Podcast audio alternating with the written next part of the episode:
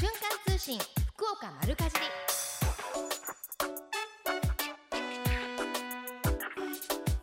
瞬間通信福岡丸かじり。11月16日土曜日午前11時を過ぎました。皆さんこんにちは西川由紀子です。瞬間通信福岡丸かじり。今日もこの後12時までお届けしていきます。ブランニューサタデーの新坂さんお疲れ様でした。えー、さて本当にね毎週農業祭りが行われてまして本当にね美味しいもの盛りだくさんですけれどもまずはメッセージご紹介してまいりましょう、えー寒くなってきましたね。鍋が美味しい季節。J さんの新鮮な野菜を味噌鍋にするのが好きです。といただきました。ラジオネームちょっとないですね。あありました。オレンジオレンジさん。ラジオネームオレンジさんからいただきました。ありがとうございます。そしてラジオネーム海さんからはえこんにちは。いろんなところで農業祭りあってますね。人混みは苦手ですがちょっと行ってみたいと思います。私のお目当ては手作り味噌です。豚汁が食べたいです。と。本当ですよね。あのーいろんな直売所で女性部の皆さんが結構ね手作りのお味噌を出されお味噌を出されてましてどこも美味しいんですけれどももうコーツつけがたい？でもそこそこにやっぱ味が違ってなんか少し甘めの優しい味だったりしっかりちょっとあのコクがあるお味噌だったりぜひあの食べ比べをしてねまたそのメッセージなども送っていただけると嬉しいな、はい、でちなみにですねあの手作り味噌ももちろんいいんですけれども JA 久留米ではオリジナルフリーズドライ味噌汁ちょっと母ちゃんこりゃうまかというのを発売したんだそうです。あのネーミングもユニークで面白いんですけれどもあのフリーズドライブの味噌フリーズドライの味噌汁なんですが久留米産の大豆福豊を100%使っているというこだわりのフリーズドライ味噌汁なんだそうです。あのこれすごいのが工程がすごいんですよ。え仕込み防腐剤発色剤などのえー、食品添加物は仕込みの段階一切使用していないと。で6ヶ月以上の熟成期間を経過したもの豆腐やネギなどとともにフリーズドライ加工しお湯をかけるだけで簡単にお袋の味を楽しめるんだそうです。健康の志向の人にはほうれん草やごぼう人参などの国産野菜がたっぷり入った、えー、ちょっと母ちゃんのこりゃ具多かっていうあのシリーズもあるそうで、えー、最初にご紹介したシンプルなちょっと母ちゃんこれはうまかは120円でそしてこれは具の桜花の方は、えー、150円で販売されているということとっても好評なんだそうですよ。それぞれ10食ずつが入った詰め合わせセットなども好評だということです。えー、ご飯と味噌汁は日本人の食生活に欠かせないもの忙しくて作る暇がないという人にも食べてほしいと、えー、JA 企画課の高木さんはおっしゃってるということなんですね。はいあのー、本当にねもちろんその手作りで作るのが一番いいとは思うんですけれどももうどうしても忙しいっていう時にこういうねこだわりの便利なものがあるとこれはこれであのうまく利用するのもいいですよね。えさて皆さんはお味噌汁の具何が好きですか？皆様からのメッセージもお待ちしています。メールアドレスは丸アットマーククロス FM.co.jp maru アットマーククロス FM.co.jp ファックスは092262の0787 262の0787です。番組のホームページからもメールが送れるようになっています。瞬間通信福岡丸かじりクリックしてください。今日も皆様からのメッセージお待ちしています。瞬間通信福岡丸かじ教えて聞きかじり。教えて聞きかじり。瞬間通信福岡丸かじり。続いては教えて聞きかじりのコーナーです。このコーナーでは食や食育地産地消にまつわるお話ふるさと福岡のイベントや街の話題をお届けしています。今週は飯塚市歴史資料館で開催中の黒田官兵衛長政と飯塚地方展についてお伺いしたいと思います。飯塚市歴史資料館の島田光一さんにお話をお伺いします。島田さんよろしくお願いします。はい。はい。あのー、決まりましたね。来年の NHK 大河ドラマに。ねね。黒田官兵衛決まりましたけれども注目度もぐんぐん今急上昇でしょ？そうですね。はい。あのどんな人物だったのか簡単にご紹介いただけますか？えー、黒田官兵衛がですね、ええ、まあいなかったら、まああの豊臣秀吉の天下はなかったとも言われるですね、ええ、非常にあの豊臣秀吉にとっては重要な人物だったんですね。おそれだけにやっぱ強い方だったんですかね？そうですね。あの生涯五十数度のですね、ええ、合戦をやってますけど、うん、一度も負けなかったという戦いの天才ですね。本当にじゃあもう豊臣秀吉さんはね官兵衛さんいなかったら厳しかったかもしれませんね。そうですね厳しかったと思いますね。ね官兵衛さんが頭でも良かったじゃないかっていうような感じもしますよね。うんあの官兵衛さんはですね、ええ、まああの戦いに強いだけではなくて、え、まあ頭も良かったと言いますかね、はいはい、軍師だったんですね。それだけにも豊臣秀吉さんも慕っていたというかもう頼りにされてたんでしょうね。そうですね。うん、あの巧みなあの弁舌とですね、うん、まあ軍略によってあの秀吉のですね。まあ、あの戦いを支えた、まあ、名軍師といいますかね、はい、えー、そういった人だったんですねやっぱり島田さんは歴史にお詳しくていらっしゃるんですか？そうですね。私の仕事は大体あの歴史資料館のですね、えー、そういうあの学芸担当の専門職なもんですから、はいはい、あのやっぱり女性はね今あの歴女とかいう言葉もありますけどなかなか歴史ってね難しそうで、あのー、詳しくない方が多いと思うんですけれどもこの島田さんが思うこの官兵衛の魅力ってどんなとこですか？そうですね。あの官兵衛の魅力っていうのはやはり、えー、まああの戦わずして勝つと言いますかね、ええ、まあとにかくあの実際戦いをせず話し合いとかですね、うん、省略によってえー、まあ、最小限、まあ、非常にあの経済的にですね、えー、まあ、あの戦いを進めていくというか、そうのようなですね人だ人じゃないかなと。予算を少なく効果的にってことですか？そうですね。えー、あの福岡藩の基礎を築いたのもこの黒田官兵衛なんですか？えー、そうですね、えー、黒田官兵衛はですね福岡藩の藩祖と言われております。えー、で官兵衛の息子のあの黒田長政はですね、うん。まあ、あの関ヶ原の戦いの、まあ、先行によりまして、筑前52万石を与えられてですね、はい、まあ、1600年今から約400年前に、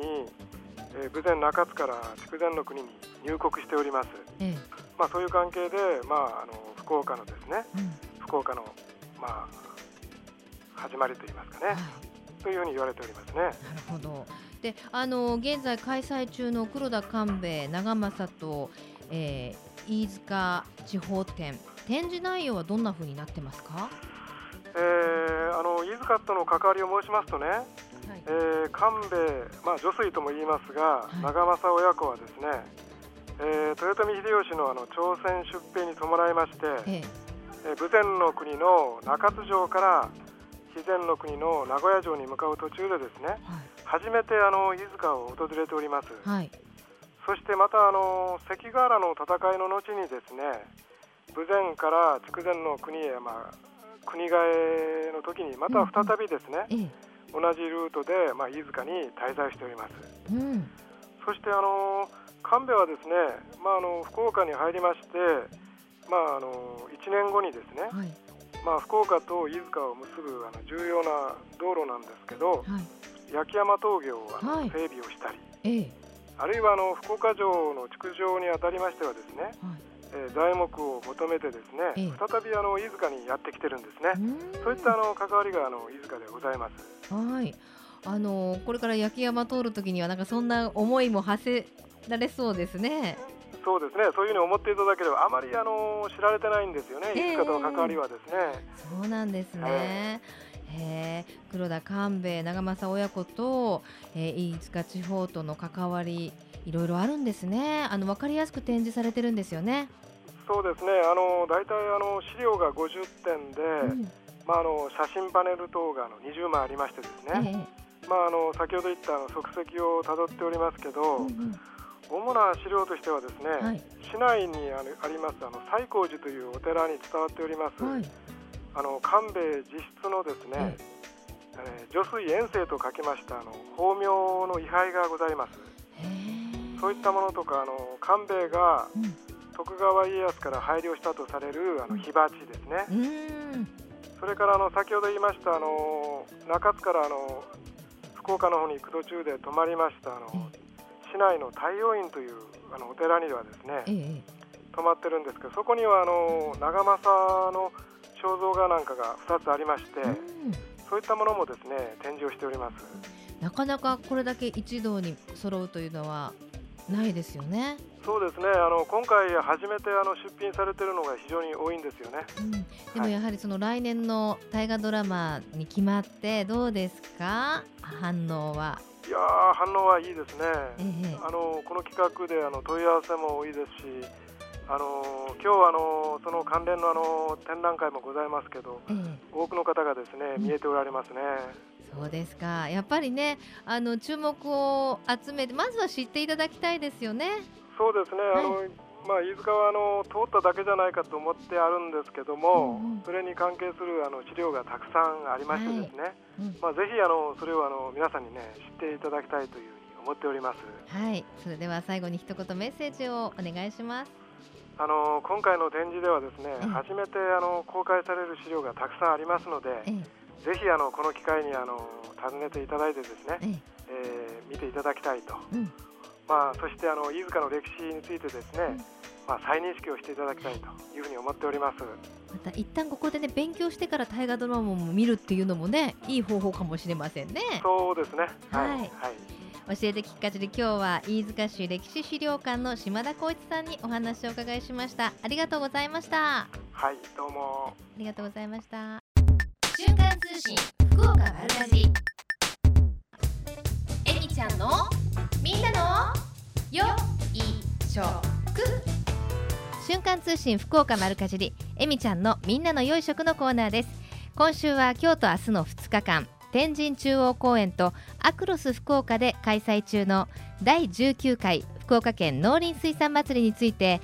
福岡県農林水産部園芸振興課の梶原博信さんにお話をお伺いします。よろしくお願いいたします。よろしくお願いします。もうおなじみになりましたお祭りですけれども今年で19回目なんですね。はい、です。はい、えー、ではまずは福岡県農林水産祭りどんなイベントでしょうか？はい、えー、この祭りは県民の皆さんが気軽に参加でき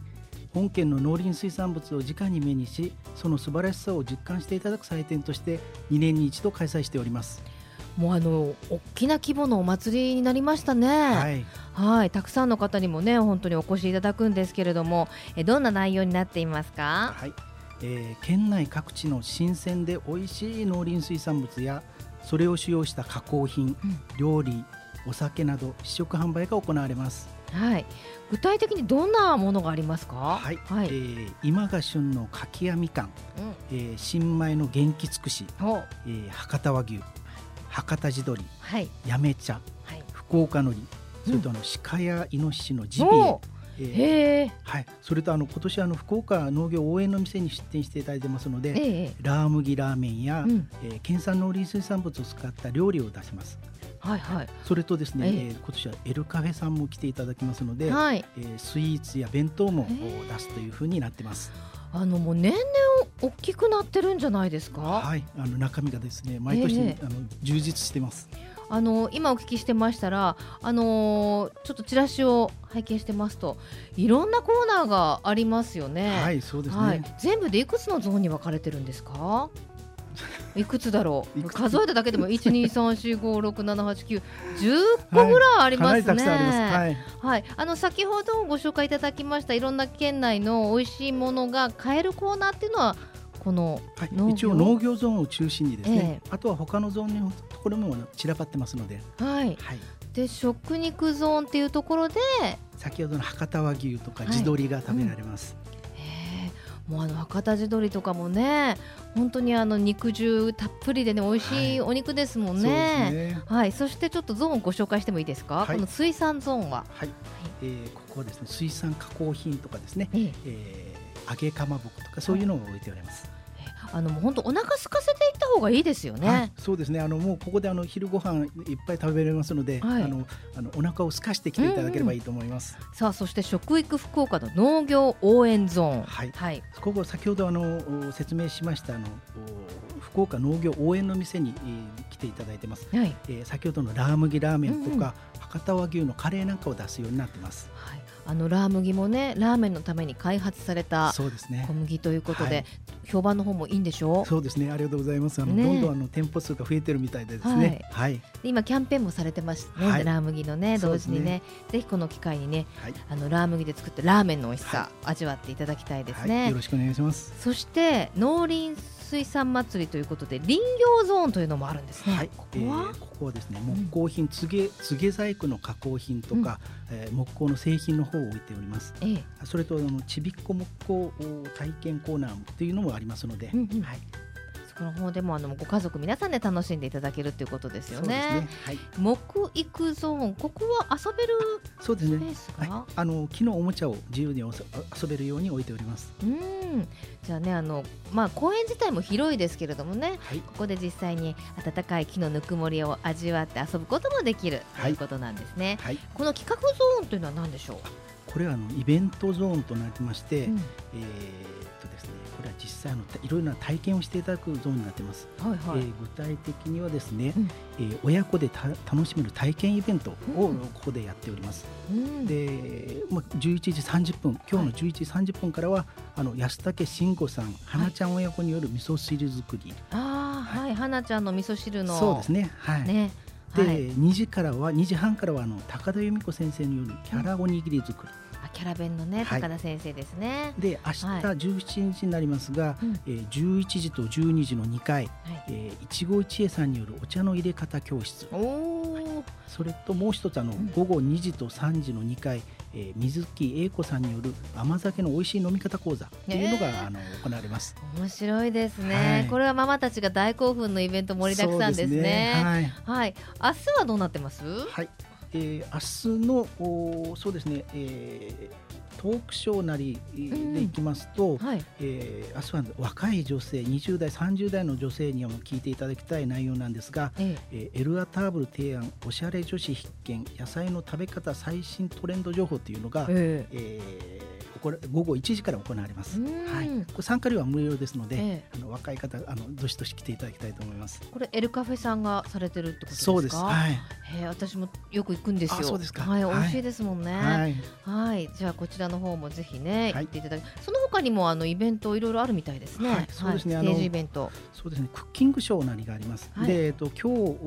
午後2時半から、あ三水清美先生の、え子供の苦手を克服するハッピーレシピっていうのがありますし、はい、明日の三水先生、私もあの交流がありまして、あそうですか。とてもあの優しくてね、あの癒されるオーラを出される先生でね、であの本当に簡単でおしゃれで美味しいお料理を作られる先生なのでね、ぜひお越しいただきたいですね。やっぱり、子供のや野菜嫌いとかですね、魚嫌いとかいうのをどうにか克服したいというので、あの先生の方にお便りしたということで、はい、楽しみです。その他には、えっ、と明日になりますが、え午後2時からえー、神村健志先生と、うん、えー、親子で楽しむ運動教室の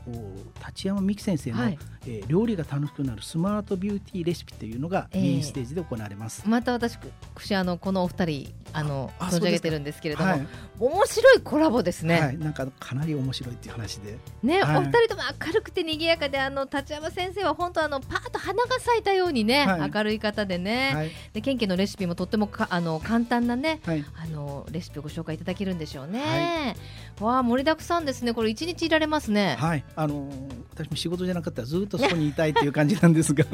そうなんですね。はい、ちょっとねじゃあ楽しみにされてる方もいらっしゃると思いますけれども、はい、えー、第19回福岡県農林水産祭り詳しく、えー、開催場所それから日時をご紹介ください。はい、えー、第19回福岡県農林水産祭りは、えー、福岡市中央区の県営天神中央公園で、えー、本日16日は午後4時半まで、うん、えー、明日17日は、えー、午後10時から午後4時までとなっています。はい、ではメッセージをお願いいただけますか？はい、えー、今ご紹介した内容以外にもベジタブルスイーツコンテストや、えー、先ほどのあの、えー、立山先生のミキファニットのダンスステージ、はい、で明日はラー麦のキャンペーンにリンクも来ますので、うん、えー、ぜひおいでいただきたいと思います。本当に盛りだくさんですね、はい、はい、今週は、えー、今日と明日の2日間天神中央公園とアクロス福岡で開催中。第19回福岡県農林水産祭りについて福岡県農林水産部園芸振興課の梶原博信さんにお話をお伺いしました。ありがとうございました、はい、どうもありがとうございました。JA グループ福岡では地域の住民の皆さんへの感謝の気持ちを込めて11月23日土曜日と24日日曜日の2日間福岡県内46カ所の JA の農産物直売所で秋の収穫感謝祭を開催いたします。その場でアンケートにお答えいただきますと抽選で20名様に福岡のお米金の飯丸元気尽くし5キロをプレゼントいたします。食欲の秋です。ぜひ皆さんお近くの JA 農産物直売所へお出かけになってください。瞬間通信福岡丸かじマルカジリネットワーク。続いてはマルカジリネットワークのお時間です。今日は大人のためのフリーマガジングランザ編集部の坂本理恵さんにお越しいただいています。よろしくお願いします。よろしくお願いします。ちょっとまあどんどん寒くなってきまして坂本さんも今日は紫のニット、はい、そうですね。もうニットしちゃいました。やっぱり秋はおしゃれは楽しいですよね、ね、これから冬もね。はい、はい、さあ大人のためのフリーマガジングランザ。11月号ですけれども、はい、今月の表紙は八千草香織さん、はい。今年を重ねても素敵ですね。そうですね。やっぱりこの雰囲気がやっぱり女優さんのこう優しい感じが出てますね、ね、さあそして今回注目の企画は何でしょう、はい、今回はなんとですねあの西川さんにもえー、はい、登場いただいてまして。そうなんですよ。皆さん 12,、はい、12ページよかったら見てください、はい、これはあの何でしょうこの特集は？そうですね。今回これはですねまああのメガネで今ちょっとあの注目されているシャルマンさんというところであのタイアップしたグランザ企画なんですけれども、うん、シリーズで展開してまして今回西川さんに登場していただきましたけれども、はい、あのメメガネをラインアートシャルマンを着るというタイトルでシリーズやってまして。あのラインアートシャルマンっていう、はい、あのシャルマンっていうブランドがねメガネのね、ね、あるんですよね。はいでこの眼鏡がすごいんですよね。私は実際ちょっとまだかけたことはないので、あそうですか。はい、あのどんな感じだったかを聞か形状記憶になってるんですよ。ええ、だからそのパってかけた時に私のなんていうんですかこの鼻の形とか、あの耳の横のところとかね、ぴったりとフィットして、それがそして痛くないんですよ。でまず何よりも軽い。軽い。軽い。で軽いのであのー、なんだろうかけてること忘れるんですよ。普通ほら鼻のところとかね、はい、ちょっと気になりますね、耳のところとか、長時間やってると少し痛くなってきたり、違和感を感じたりするじゃないですか、あれがね全くないんですよ。その軽さが。そうなんです。驚くのがあの私ゴルフ趣味なんですけど、はい、あの私の知り合いの友達によるとトコさんなんですけどね、うんうん、あのゴルフしてねスイングしても落ちないんですって書いてますねそういうふうにやっぱりこう、はい、振ってもずれないっていうところも。下向いても振ってもですよ。すごい、ね、どんな眼鏡だっていう話なんですけどね。それだけフィットしてると。はい。あの百貨店でいうと岩田屋さんの方で取り扱いがあるってお話でしたので、はい、あのもうこの奇跡の掛け心地だけでもぜひ皆さん行かれてみてください、ね、一度試してみてほしいですね、はい、ちなみにこのシャルマンの掛け心地を実感してわあすごいなって言った方々すごい方々ですよ、はい、長谷川法生さん山際千鶴先生床さんでしょ、村永智美さん徳永玲子さん、はい、それから、えー、中島浩二さんもいらっしゃいますね、はい、あと、ね、インフィニの校長の大野さんですとか、はい、あの映画コーディネーターの古山さんですとかも、はい、そうそうたるメンバーの方たちがね、ね、並んでるということですね。はい、ぜひ12ページ注目してみてみてください。ね、さいさあそしてもう一つ。はい。えー、今回はですね、あのグランザが今回あの創刊15周年を記念しまして、はい、ありがとうございます。あのグランザ大学と題しまして、えー、あの12月1日日曜日にイベントを実施しますので、はい、こちらのご案内をしたいと思います。えー、12月1日エルガーラホール8階大ホールにて10時からということですね。はい。どんなラインナップになってますか？はい。あのグランザ大学と言いまして、あのまあ大学で学びっていうのをテーマだったりとか集いっていうのをテーマなんですけれども、はい、あの特別記念公演として養老孟先生をお呼びしてですね、ええ、あの講演をしていただいたりだとか、うん、あの各種いろんなあのセミナーを企画してまして、え、まあ一日たっぷりあのいろんな学びだったり、あのブースで遊んだりっていうことができるようなイベントになってます。はい、養老先生のほかどんな方々がいらっしゃいますか？そうですね。えっとその他なんですけれども、あの、うん、メイクを、うん、あのセミナーで体験できるような感じだったりですね、うん、あの冷えと漢方っていうことがテーマのあのセミナーをやったりですとか、はい、あの司会にはあのいつもレギュラーであのグルメのページでお世話になってます山本佳代さん。はい山本佳代さんシャレトンシャーですね。そうなんですはいいらっしゃるんですね。来ていただきます。はい、えー、集って学んでそして喜んで、はい、笑顔あふれる場となりましょうということで、はい、えー、グランザ大学は12月1日これどなたでも入れるんですか？そうですね。一応あの申し込みはセミナーの申し込みは事前にしてるんですけれども、はいはい、参加の方は、えー、当日来ていただけるようになってます。わ、うん、かりました。さあそしてもう一つ OL 向けの情報誌、はい、エルフ今回どうですか？はい。エルフなんですけれども、今回もあの読者の、えー、意見をですねあの、リポートしてますあのリサーチのページを紹介したいと思います。はいで今回はテーマがあの30代の食っていうことを、えー、テーマにしてまして、まあ、皆さん食生活いろいろと気を使ってあると思うんですけれども、うん、その辺のご意見を、えー、記事にしてます。なんか面白いのありますか？そうですね。やはり皆さんあのどういうことに気をつけてますかっていうことに対しては野菜不足が気になってるっていうのがやっぱり特に多いんですけれども、はいはい。なんかいろいろとそうですね。その朝ごはんに関しても、えー、まあ、あのこういうものを食べて工夫してますということで、うん、えー、手作りヨーグルトあと浅いとフルーツグラーノそれからグラノーラ、えー、グラノーラ、えー、玄米フレークとかを、えー、毎朝食べてますこの浅いっていうのは本当にあのアンチエイジングには欠かせないって言いますよね。ねはい、ちょっといいお値段しますもんね。ね。日本にはないからですね。はい、はい。さあそしてその他にもいろいろ玉ねぎ納豆。そうですね、ね、玉ねぎをすりおろしレンジで1分チンしたものを納豆に入れオリーブオイルをかけて食べる。これなかなかすごいな。そうですね、まあ、納豆も玉ねぎも体にはいいんでしょうけれども、うんうんうん、このミックスしたバージョンが、はい、坂本さんなんかこだわってる食とかありますか？そうですね。確かにその野菜不足にはなりがちっていうのはあるんで、うん、できるだけそういう食物繊維を含んだっていうのはあの特に私も納豆は好きなので朝、はい、食べるようにしてますね。えー、でもこれ食事に関するマイルール。お腹を空かせてスーパーに行かない空腹だといらないもの これ分かりますね。ね、あの空腹の時に今晩の晩ご飯の買い物しようとか思うと なんでそんなうち3人家族なんだけどってみたいな買っちゃいますよね。ね。あとおやつを食べる前にカロリーチェックをするとか、あえー、150キロカロリー程度になるように小分けして食べるとか。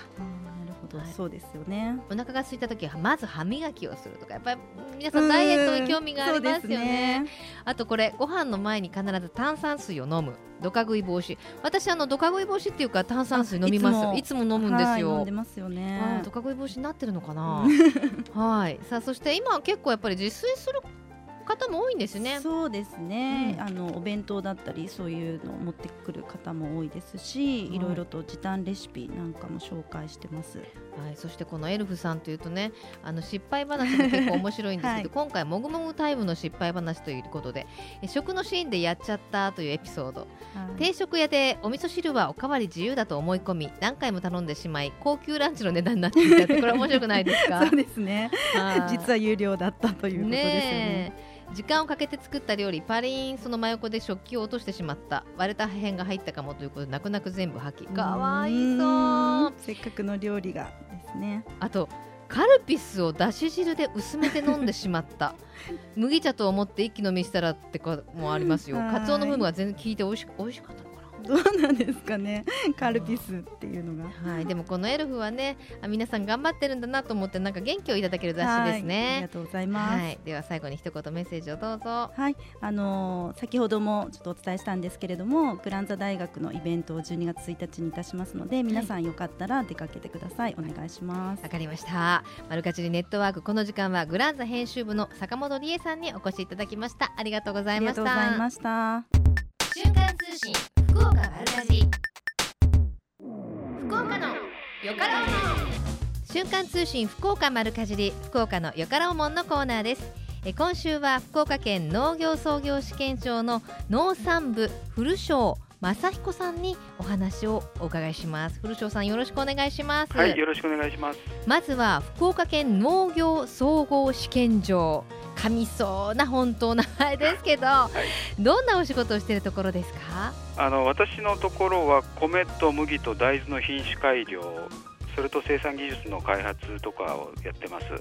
他には園芸作物とか畜産関係の試験研究もやってるところですね。もう私たちの生活にぐっとも密着していただいてるね、はい、よりよく美味しくなるための研究をしていただいてるとこっていうことですもんね。そうですねあの、はい、食味ランキングね特 A を取ったもしかして元気尽くしも古庄さんのところで開発されたお米ですか？はいそうです。農業総合試験場で開発しました。わすごいですね、はい、ということは、はい、ラー麦の開発も？あそうですね。同じところですね。すごいですね、はい、え他にはなんか私が知ってるようなブランドあります？あとは園芸作物でいうとあのあまおうですね。いちごのあまおうということは豊光姫も？豊光姫もそうですね。はあその他には？どんどん聞けるよくご存知ですね。詳しいでしょう、はい、あとあとは？あとはあの博多一番鳥、博多地鶏とか、まあ、鳥ですね、えー、あのそういうのも作ってますし、あと、えー、はい、博多ブランドがつくものはほとんどと言ってそうですね、はい、いいですね。農業関係であの食べ物については一生懸命品種改良なり技術開発なりをやっているというところですね。他には今どんな研究されてるんですか？ちなみに。えーと、農産部ではですね、えー、米、麦、大豆という品種改良をやっているので、えー、新たにあの大豆の品種開発を今取り組んでいるところですね。えー、私あの大豆製品大好きなんですよ。はあ、ありがとう。その研究は進んでますか？そうですね。あの県の特別研究ということでですね、5年間のあの事業を設定してやってるところなんですけども、えー、あと2年で、あの開発を完成させるっていうような計画でですね一生懸命頑張っているところです。あのちょっと素朴な疑問なんですけど、はい、あと2年で完成って言われても完成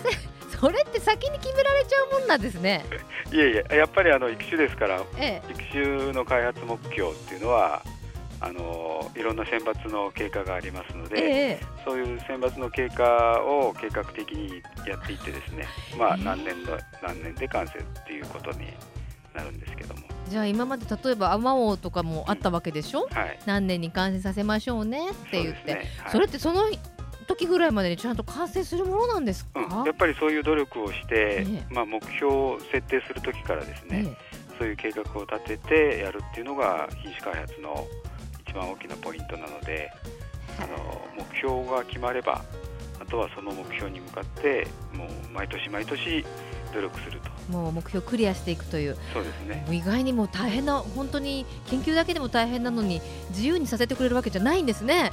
そうですね。やっぱりあの、目標何年までっていうのがやっぱりありますし我々としても早くあの開発して農家さんなり消費者の皆さんに喜んでいただくっていうのがあの目標なのでですね。そういうところに向かって頑張ってるところですね。じゃああの今やもうあまおうなんてね、はい、海外にもねそうですね。輸出されてるじゃないですか、はい、どんなお気持ちですか、い。ややっぱりあの品種開発するっていうのは、まあ、あの開発する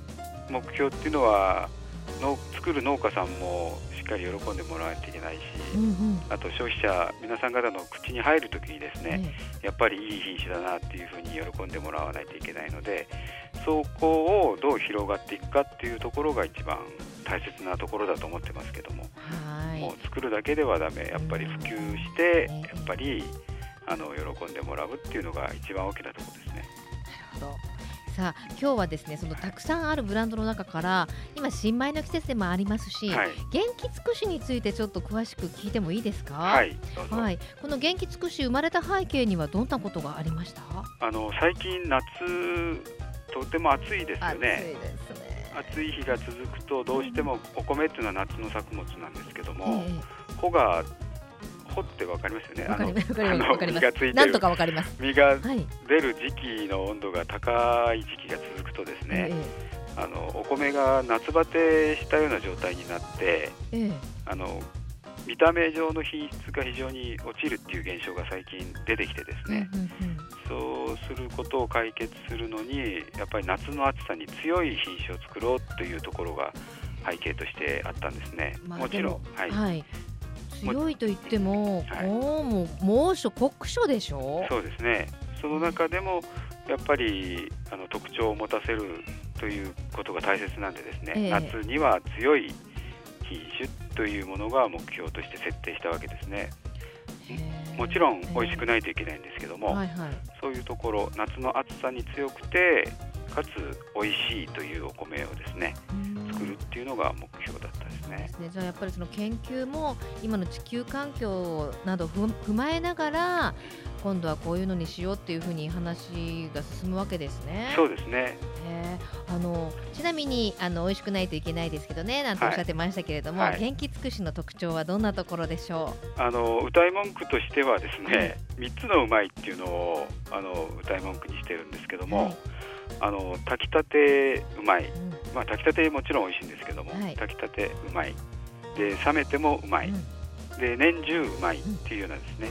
あの3つのうまいっていうのを売り出しの文句としてますけど。あのまたこれこれこの3つもうまいですね、はい、つけた人。そうですね。ありがたいです、ね、本当にね、はい、でも本当にあのうちの家も、はい、あの元気尽くしあの食べてるんですけど、やっぱ炊きたても本当にあの粘りもあって、甘くてもっちりして美味しいし、あのおにぎりなんかにしてもね冷めても本当になんかまた違った旨味がありますよね。そうですねありがとうございます、はい、そしてもちろん年中うまいですよね。そういうことですね。うまいっていう感じですね。そうです。はい。でもこの年中うまいっていうのはやっぱり新米の時期はうまいのは当たり前です。これどういう意味ですか？うん、やっぱりあのお米っていうのは一年あの食べるまでかかりますよね。えー、やっぱ取れるまでにもう一年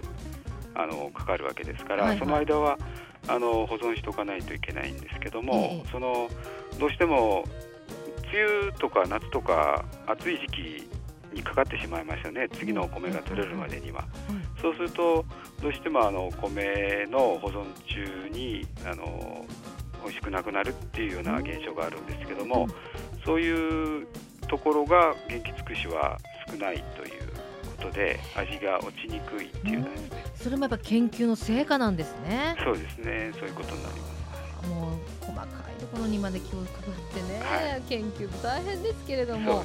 そ、ね,、れだけご苦労されて、はい、元気尽くしは素晴らしい評価を得たんですよね。はい、はい、あの食味のランキングっていう美味しさのランクを決めるあの穀物検定協会の食味ランキングっていうのがあるんですけども、えーはい、そこで平成23年産と24年産2年連続でですね、最高ランクの特 A というランクを獲得しているところですね。あのすごい数のご応募の中からなんでしょこれ。そうですね。あの日本中からあの集まってきますので、その中からあのランクが特 A、A とかいろいろあるんですけども、うんうん、その中の最高ランク、特 A ですね。ですからもう本当にあの地産地消ですし、はい、あの福岡のお米をもっともっと食べてもらいたいですね。そうですね。やっぱりもう生産者の方々も美味しいものを作ってそれであの消費者の方々に届けて、皆さんが喜んでいただくお米っていうのがですね、やっぱり一番いいでしょうから、そういうことであのありがたい評価をいただいているところですね。わかりました、はい、それから研究もまだまだたくさんいろいろね終わりになって大変だと思いますけれども、はい、最後にメッセージをいただけますか？はいあの農業総合試験場の品種改良としては常により新しくより良いもので生産者の方も消費者の方も皆さんに喜んでいただける美味しくなる、うん、嬉しくなる品種開発を常に続けていきたいと思いますしまたそれの生産にあたっても技術開発を続けていきたいということを考えておりますので、はいよろしくお願いしたいというふうに思います。わ、はい、かりました、はい、この時間は福岡県農業総合試験場農産部の古庄正彦さんにお話を伺いしました。これからもどうも頑張ってください。はい、ありがとうございました。ありがとうございました。このコーナーは福岡県農林水産物ブランド化推進協議会の協力でお送りしました。